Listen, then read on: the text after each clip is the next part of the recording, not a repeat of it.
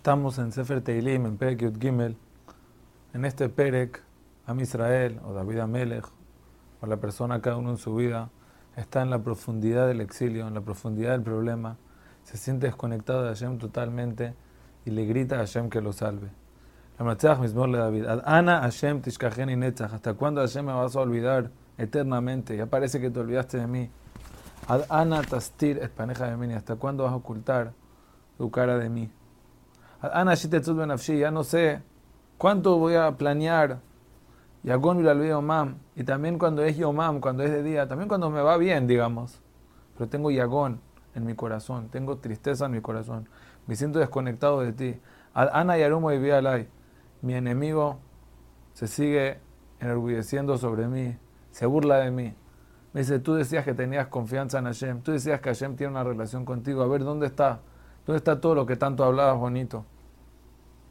Y dice David estoy tan afectado que habita a Neni Hashem Elokai. Hashem, por favor, mírame y contéstame. Aira Enai, ilumina mis ojos, Pen y Shana Mavet, antes que duerma para la muerte, o sea, hasta que, antes que sea, sea demasiado tarde. Eso mismo es una razón para recibir la tefilá cuando la persona siente que esto es lo último que me queda. Además, Pen y Omar hoy viejo el tío, mi enemigo que va a decir, pude contra él.